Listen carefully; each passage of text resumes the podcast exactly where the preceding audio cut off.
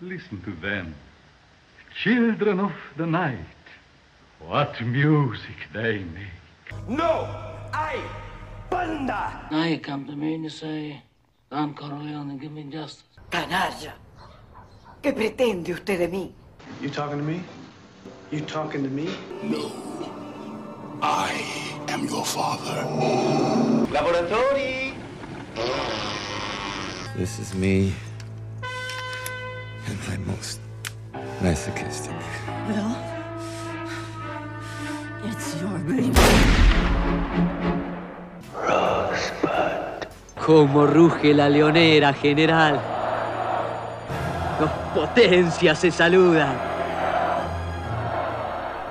De película.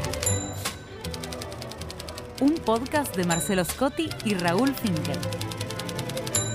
Una charla sobre cine. Zoom.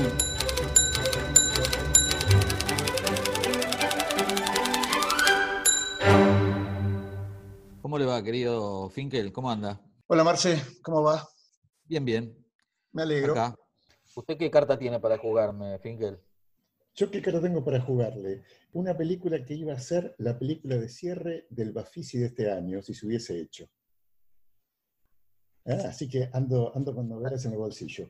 Una novedad, novedad, novedad. Sí, claro, una película brasilera de Eric Ajá. Rocha, el hijo de, de Glauber Rocha, eh, que se llama Breve Miragem de Sol.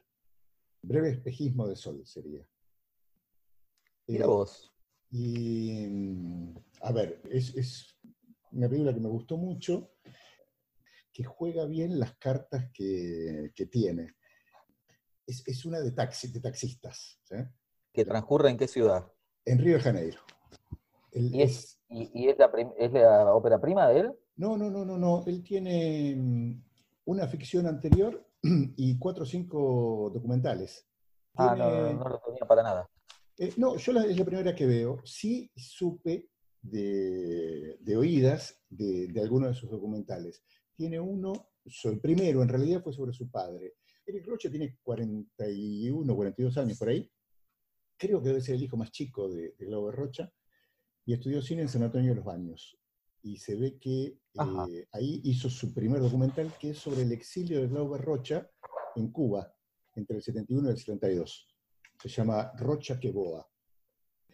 Tiene otro documental sobre el Cinema Novo, tiene un documental sobre Evo Morales, otro sobre Charles Macalé, el músico, eh, creo que también carioca, y otro sobre el fútbol, en, en el que creo, por lo que estuve leyendo, lo que cuenta a partir de seguir la Liga de Fútbol de las Favelas en Río, eh, la importancia cultural de- del fútbol en, en la sociedad brasileña. ¿no? Y esta es su segunda película de ficción y es una coproducción argentina-brasilera. Así que si, si lo que yo le voy a contar eh, le pica un poquito, entra a Cinear y por 30 pesitos la ve. Eh, bien. o sea, el, el- el personaje de la película es Paulo. Lo- lo- eh, en realidad, a ver, la película tiene algo maravilloso y es cómo juega con el sonido y cómo juega en, en distintos registros de la, de la representación. Porque, por un lado, tiene algo en la imagen abstracto, ¿no? hay momentos de, de abstracción, de experimentación en, en la construcción de la imagen, hay momentos absolutamente ficcionales y hay otros momentos documentales. ¿no? Entonces, eh, articula tres registros distintos para contar lo que le pasa a esta persona y a partir de ahí desarrollar una, una crítica social y política a, a Brasil. ¿no? Eh, al- al- la película fue en el 18, así que ya es el Brasil de, de Bolsonaro. ¿no? Y lo que está en el centro de la película es la violencia eh, de Río de Janeiro, la violencia social y eh, los problemas laborales, ¿no? la decadencia del mercado laboral, digamos. ¿no? Por ahí va la película. ¿El taxista es joven o es un tipo grande?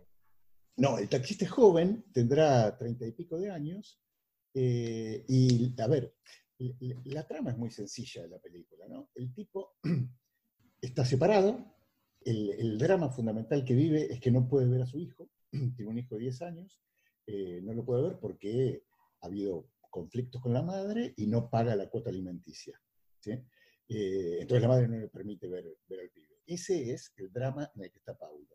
La única manera que tiene de solucionar ese ¿Pablo drama... es blanco o es negro? Es negro, es negro, es negro, es negro. Es una buena pregunta porque eso lo pone en un lugar claro, en un lugar claramente abajo de la Eh, sociedad. Lo empezaste, lo empezaste a contar y me lo imaginé negro. Claro, Pero no sí. puede ser blanco este tipo. No, no, no, de ninguna manera. Entonces, el tipo, la única posibilidad que tiene de resolver su gran drama, que es ver a su hijo, es laburando en el taxi. Pero laburando en el taxi lo transforma en un esclavo. El tipo trabaja 12 horas, de 6 de la tarde a 6 de la mañana, eh, duerme más o menos donde puede, en algún lugar, en algún momento tiene un departamento, en otro momento duerme en el taxi, y, nada, no tiene vida. En algún momento se cuenta, porque hay, una subtrama, que es por ahí lo más débil de la película, me parece. Hay una subtrama amorosa, con una pasajera.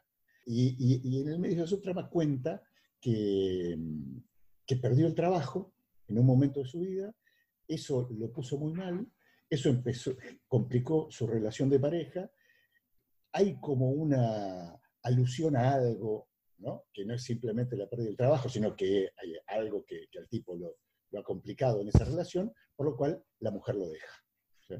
Pero, pero el, punto que activa esta situación de, de Paulo es la pérdida del trabajo. Entonces la película es, es muy interesante porque el río que recorre el taxista es un río desconocido, porque es un río visto por un trabajador eh, y por un trabajador que no tiene vida casi. Eh, entonces, no- hay sol en Río. Solamente un momento, por eso un, un- un breve espejismo de sol, ¿no? Es un río nocturno, pero es un río nocturno que atraviesa los lugares de la nocturnidad. Digo, estamos en Lapa, estamos en Copacabana, pero no son eh, los lugares de, de diversión, ¿no? Pasamos, estamos en el Maracaná, digo, lo- los lugares insignes de Río están en la película, pero están vistos desde otro lugar totalmente distinto. ¿eh? Y es un río hiperviolento, oscuro, hostil, una construcción, mm, me parece, poco, poco habitual de, de Río de Janeiro. Ahora, lo más interesante de la película, digo, es interesante cómo, trabaja estos pocos elementos para armar una visión eh, crítica, pero lo más interesante es el juego de la imagen y el sonido. Ahí la película gana muchísimo, porque el, estado de ánimo de Paulo, esta, esta desesperación en donde el mango no es solamente la subsistencia, sino que el mango es poder recuperar lo único importante de su vida, que es, que su hijo, lo cual hace que el tipo esté todo el tiempo al salto, ¿no? desesperado, eh, adentro del taxi. Todo eso no está dicho, sino que está construido a partir de el tipo de mirada del personaje, ¿no? Cómo el, cómo el personaje ve la noche, ve Río de Janeiro, cómo está en el auto, cómo percibe los sonidos. Después, cuando la película va hacia el lado más narrativo, de, de- construido desde el guion, digamos, Sí, más ahí- argumental, digamos. claro, ahí, ahí pierde un poquito. Toda la potencia está, está en otro lado. Más en el cómo que en el qué. Sí, sí, sí, claro, es- está más en la forma, está más en la forma de la película, en el trabajo de, del audiovisual. Eh, la película arranca y no tenés una imagen, lo que tenés es sonido. Entonces, son imágenes sonoras que a vos te van permitiendo comprender que estás en la calle, en, en el tránsito, digamos, de la calle, ¿no? Eh, y cuando sales solo Y que del está fundido sonido- negro. Claro, arranca, pasa la secuencia de títulos y, y en negro vos empezás a escuchar el tránsito y empezás a, a construirte, digamos, sonoramente ese, ese contexto. Y, y las primeras imágenes que tenés son imágenes abstractas, de reflejos de luces en, en- en el metal del auto, digamos, ¿no? Entonces arranca con una cosa eh, muy, muy rara que, a la que va a volver en varios momentos, ¿no? Y la primera imagen que tenés de Paulo son sus manos agarradas al volante, ¿no? Pero aferrado al volante. Es, eh, y, y el otro punto muy interesante son los registros documentales que logra, ¿no? Pues transitando Río, de- hay- una escena muy potente en el Maracaná, a la salida de un partido del Flamengo, donde hay un despliegue de violencia, de, vi- de violencia eh, represiva eh, policial, pero aparte de violencia social entre, entre los propios hinchas del Flamengo, que es escalofriante. ¿eh? Y eso no, no, está, no está actuado. No, no, no, eso es documental. Es documental. Eh, a ver, mi sensación cuando la vi es que era documental porque la película es muy pequeña para representar una escena. Claro, hay miles de personas, ¿no? Aparte de, dispositivo policial y todo, que te hace suponer, pero después leyendo sobre la película, Eric Rocha dice que sí, que son imágenes documentales, ¿no? Hay otra muy, muy fuerte de... Va en el auto, eh, Paulo, y de golpe vos venís escuchando, eh, juega mucho la radio, ¿no? La radio del taxista de, de, cazar pasajeros, digamos, y la radio, ¿no? Entonces eso le va agregando también, eh, va construyendo, y desde ahí sostiene la importancia de, lo sonoro, ¿no? y hay un momento, tormenta, y, la radio que está escuchando él, empezás a, a percibir un mensaje eh, así en tono evangélico, ¿no? que termina diciendo que se viene el fin del mundo y el castigo por el pecado, todo. Y lo que tiene enfrente,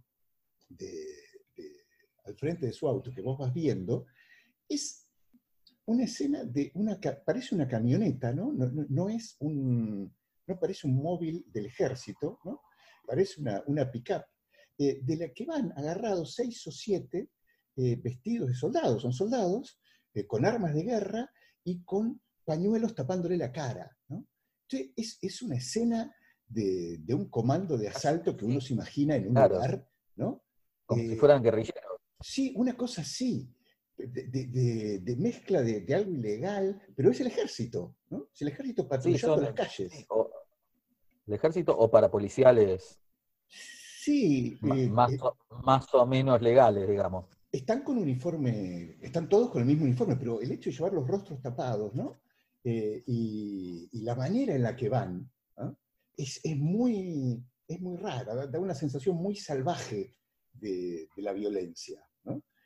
Es muy interesante la película, es muy chiquita, no, tiene, no, te voy a spoilear el final, ¿eh? aunque ya te la conté, pero no te voy a spoilear el final, eh, pero está muy bien hecha. Sobre todo a mí me sorprendió mucho el trabajo visual y el trabajo sonoro. Construye parte de lo que le pasa al personaje y de lo que es Río de Janeiro a través de la banda sonora. Me pareció que está muy bien, que, es muy, que es muy interesante. ¿Vos en qué pensaste? Yo tengo una carta más clásica, pero no tan clásica igual, porque si bien es una película que tiene más, bueno, 60 años, y tiene actores famosos, no es una película muy conocida. Se llama El Bello Antonio. Es una película de Mauro Bolognini, protagonizada por Marcello Mastroianni y Claudia Cardinale. Italia, 1960, con guion de Pasolini. Mira. Lo que en principio es una comedia que, se vale de, de, dos estrellas, digamos, para para capturar la, atención del público. En los trasfondos, bueno, no deja de ser una comedia, pero es una comedia oscurísima, sobre la figura del macho italiano, sobre el lugar del macho italiano en la cultura, en la cultura popular italiana, en la cultura italiana en general, en la cultura religiosa. Una película de puta madre, que yo creo que, no, no tengo muy averiguado el dato, pero dado que no es una película muy reconocida o muy nombrada en la historia del cine, supongo que pasó bastante inadvertida en su momento, porque no encajaba en la, en la corriente central de la comedia italiana, ¿no? No, era una película que, te hiciera reír. su humor es un humor muy corrosivo, muy, muy filoso y muy trabajado. Entonces, si bien la película se puede poner dentro de la cajita de la comedia, era una comedia muy incómoda. Lo sigue siendo todavía hoy. Aparte, eh, la comedia italiana no, es lo que más te gusta, ¿no? Y es impresionante. La volví a ver justamente para, No, en general, bueno, la comedia, mm, la, más conocida, la más eh, transitada, la comedia de, de Dino Risi, bueno, un poco la, frecuentada también por Fellini, por otros directores de, los 60, no es un plato que yo deguste con, con placer. Pero lo que estoy encontrando, me estoy encontrando últimamente con, muchos muy buenos directores italianos que trabajaban mucho en los bordes. y que eran jóvenes en ese contexto, no eran los consagrados, eran los que estaban empezando, que empezaron, digamos, a, a finales de los 50. Y, y ahí la verdad que estoy encontrando un montón de películas súper interesantes que, que debieron pagar el precio de no ser de directores célebres o famosos, y que sobre todo trabajaban en contra de las imágenes, eh, de los tópicos de las imágenes de, de- de- de la italianidad celebrada por el cine y hecha éxito en el mundo, digamos, ¿no? Y, a ver, y- Eh, y, y- y esta película, ¿en qué sentido lo trabaja eso? ¿En qué sentido cuestiona Bueno, la imagen de lo italiano? el bello Antonio, que no es otro que Marcello Mastroianni, que es el hombre más deseado de Catania, donde vive, pero además de Roma, donde va a hacer carrera diplomática, cosa que finalmente no consigue. Es un hombre de aproximadamente 30 años, Mastroianni en el esplendor de su belleza, con todo su, su sex appeal, y al- ya desde el principio pasa algo con él. La, la película empieza con una escena de cama, él con una mujer, y hay algo que no funciona, que no se sabe qué es y de lo que ella se echa la culpa, ¿no? Ella se siente poco atractiva, que no le interesa suficientemente. Bueno, la relación no funciona, pero hay algo, y ya desde la primera escena el trabajo de Bolognini es notable, porque por un lado va construyendo una intriga en torno del personaje, el personaje está permanentemente plegado sobre sí mismo, y, y la película trabaja formalmente de manera muy, muy sutil en esto, por, medio de, de- una puesta en escena que está al borde del barroco todo el tiempo, está completamente recargada de cosas, el cuadro está completamente recargado de cosas, no hay una sola imagen plana, no hay un- una sola imagen limpia en la película,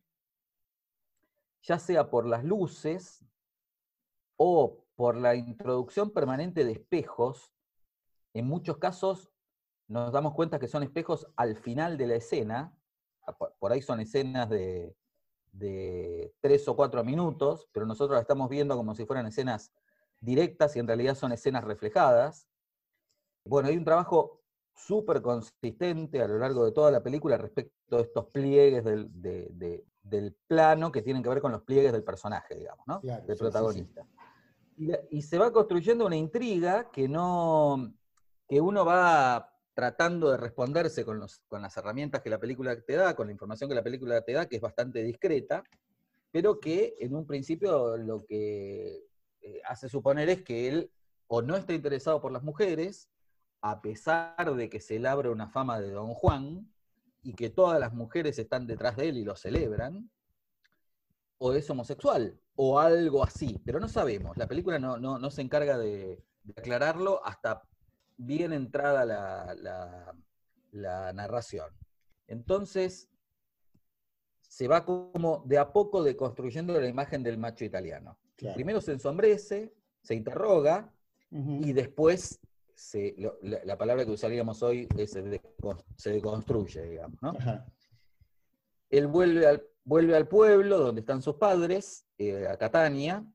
Catania en 1960, la película también captura de manera muy, muy atenta esa ciudad atiborrada de signos religiosos, completamente recargada de las supersticiones católicas, pero también hipócrita, chismosa, donde todo el tiempo está en cuestión la reputación de los hombres, a ver si son cornudos o no, o si son suficientemente seductores para las mujeres.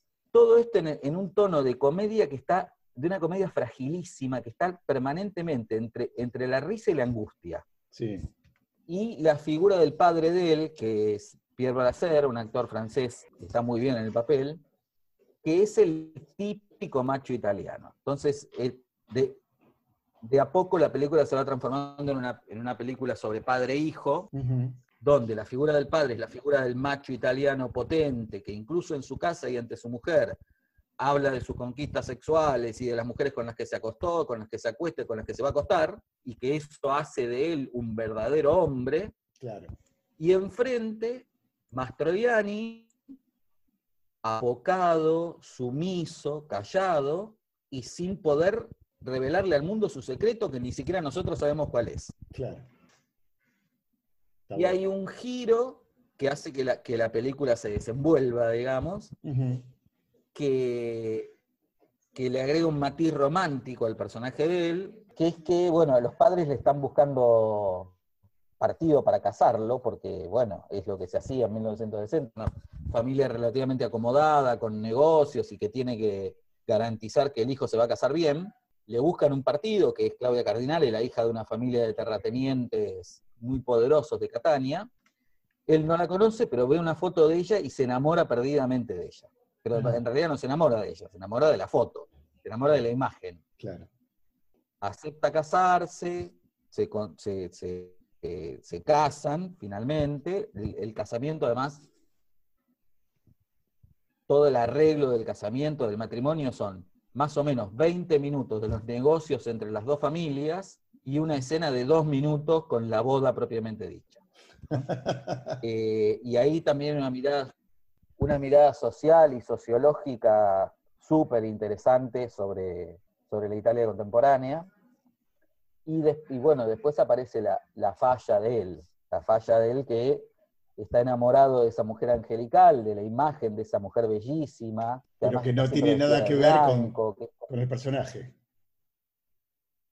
Y que además lo pone ante su falta fundamental, desenlaza la cuestión, digamos, ¿no? Él se enfrenta con su agujero, con su conflicto, uh -huh. y se desbarata toda la comedia, se desbarata la comedia en el doble sentido, tanto la comedia cinematográfica como la comedia del matrimonio. Claro. Las dos. Claro. Y eso da lugar, por un lado, que vuelen por los aires los acuerdos y, y las imágenes estereotípicas de, de, la sociedad, de la sociedad que alcanzó su, su, su continuidad y su orden eh, garantizado por los acuerdos entre los padres, pero sobre todo pone en el centro de nuevo la, la relación entre padre e hijo. Ajá. En una clave muy, muy freudiana, pero que en la película se, se muestra la inversa, porque en realidad lo que se puede pensar a partir de ese vínculo es cómo el hijo va por el lado de las fallas del padre, uh -huh.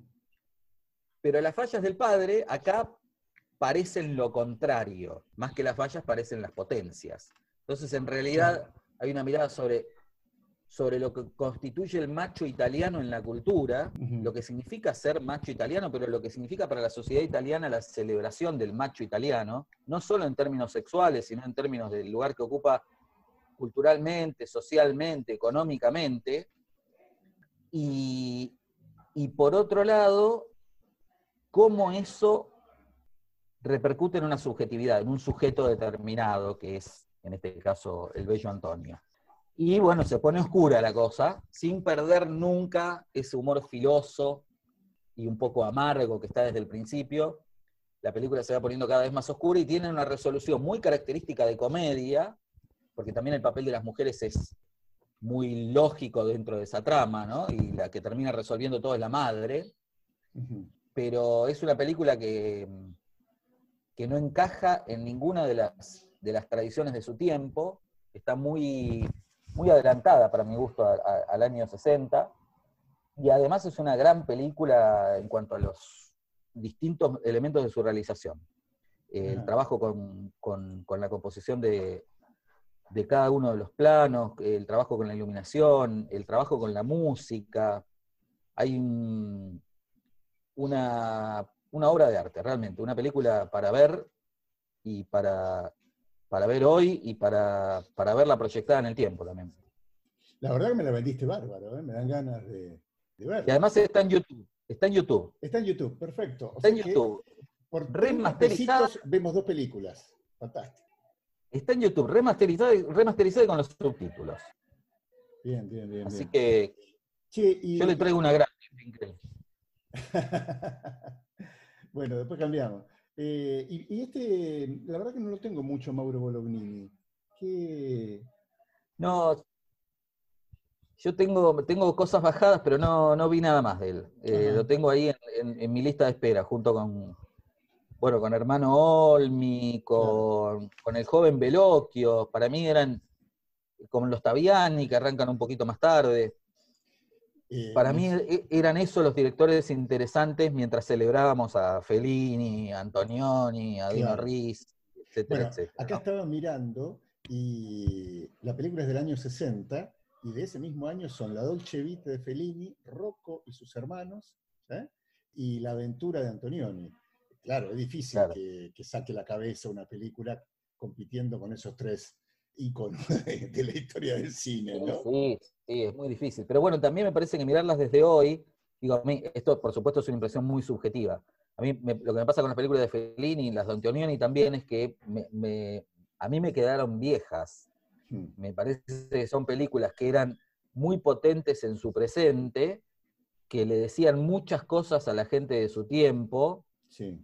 incluso cuando no se las decían, como en el caso de Antonioni, que no decía prácticamente nada, pero eso era muy significativo en su contexto. Pero a mí me resultan ajenas. Me parece que hay, hay algo ahí que yo o, que yo, o que yo no soy capaz de ver, o que, bueno, que, que- que se perdió en el tiempo, que está perdido en el tiempo para mí, por lo menos, ¿no? Sí, sí. Hay otras películas, y estoy pensando, por ejemplo, en el, en el Il Posto, una película de, de Hermano Olmi del 59, Mm. no, 61, que, que tiene una modernidad impresionante y que en su momento no las vio nadie, o por lo menos no hay mucho registro en la historia del cine de que alguien les haya prestado mucha atención. Claro, sí, sí. Bueno, es- suele suceder, ¿no? Eh, esto. Sobre todo lo, lo que suele suceder es que el tiempo futuro de las películas redescubre significados que para la época por ahí no estuvieron demasiado, demasiado claros, o no fueron demasiado significativos, ¿no? Le- eh, en, en general, cada, cada época lee las películas que le están hablando a ese, a ese contexto, ¿no?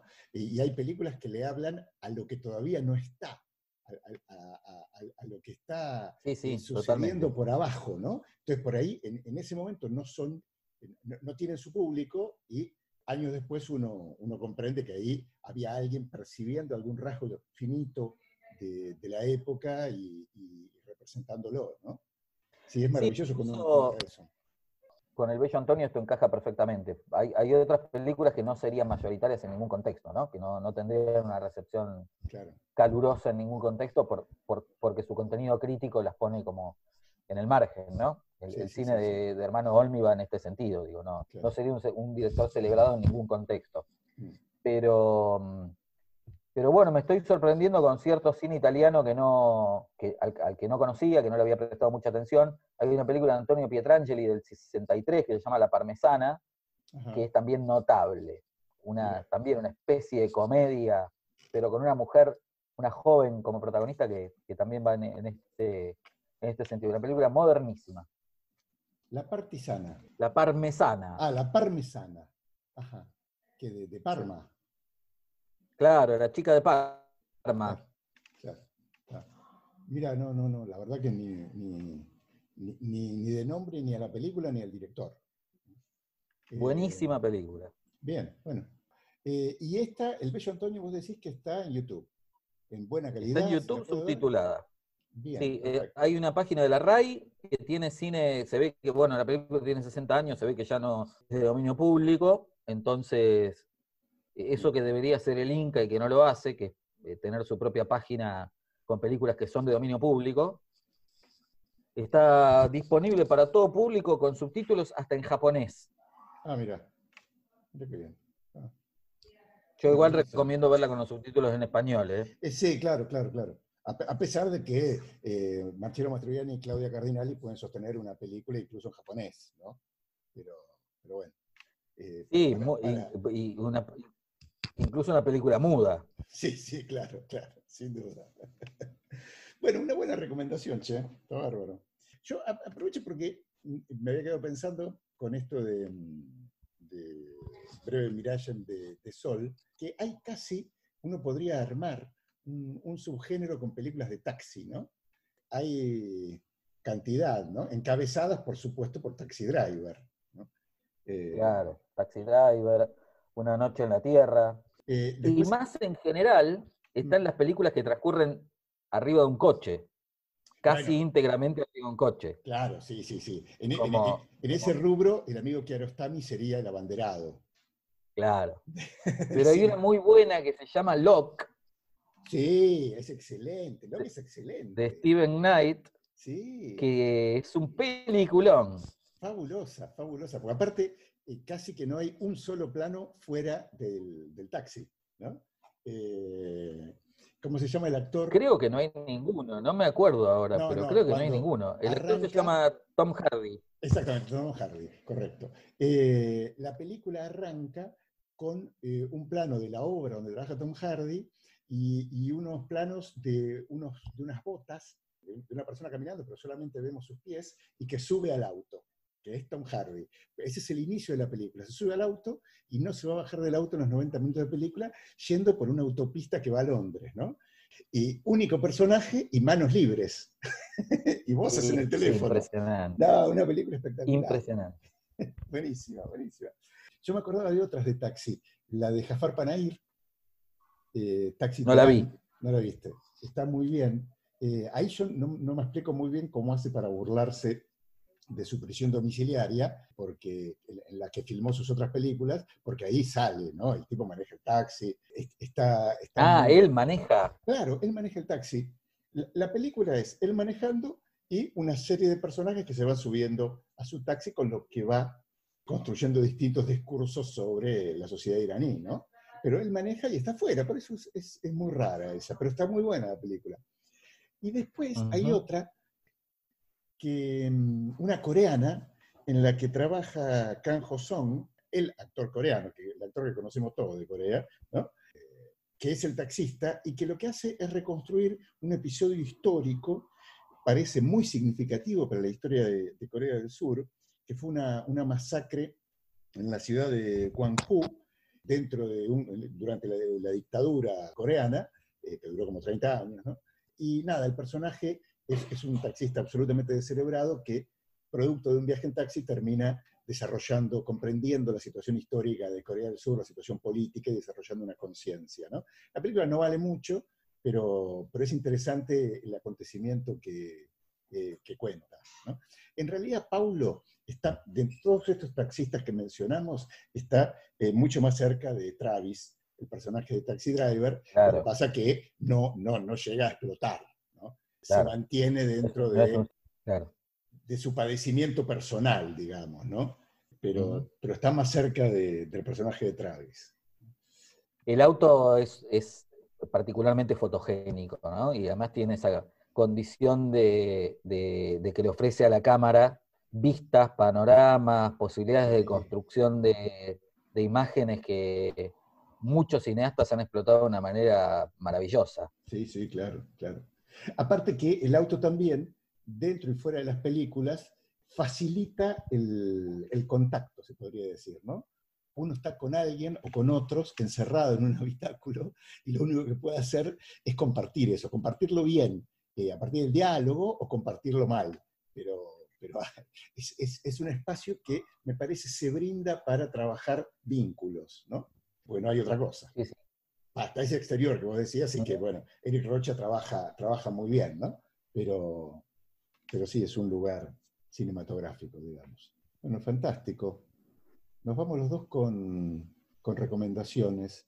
Eh, Vamos con la mochila cargada. con- sí, no sé si cargada, pero por lo menos llevamos algo con ganas de, de ver, ¿no? Que, Sí. que- que en algún punto ese es el, el, el punto de estos, de estos encuentros, ¿no? Esperemos que, que resulte contagioso también para quienes nos escuchen. Esperemos que, que exactamente, que resulte contagioso. Incluso para despuntar el, el vicio de hablar de cine, que siempre está bueno. Sí, sí, sí, sí, sí. Y para romper esta situación de aislamiento, ¿no? Sí, claro. Digo, est- este primer encuentro nuestro seguramente tendrá problemas de, de sonido porque eh, nos separan varias manzanas de, de la ciudad de La Plata y las conexiones no- nunca son tan, tan buenas como cuando uno comparte el espacio, ¿no? Pero, pero bueno, un puntapié inicial que ya tendrá otros pasos. De película. Un podcast de Marcelo Scotti y Raúl Finkel. Una charla sobre cine. Versión Zoom.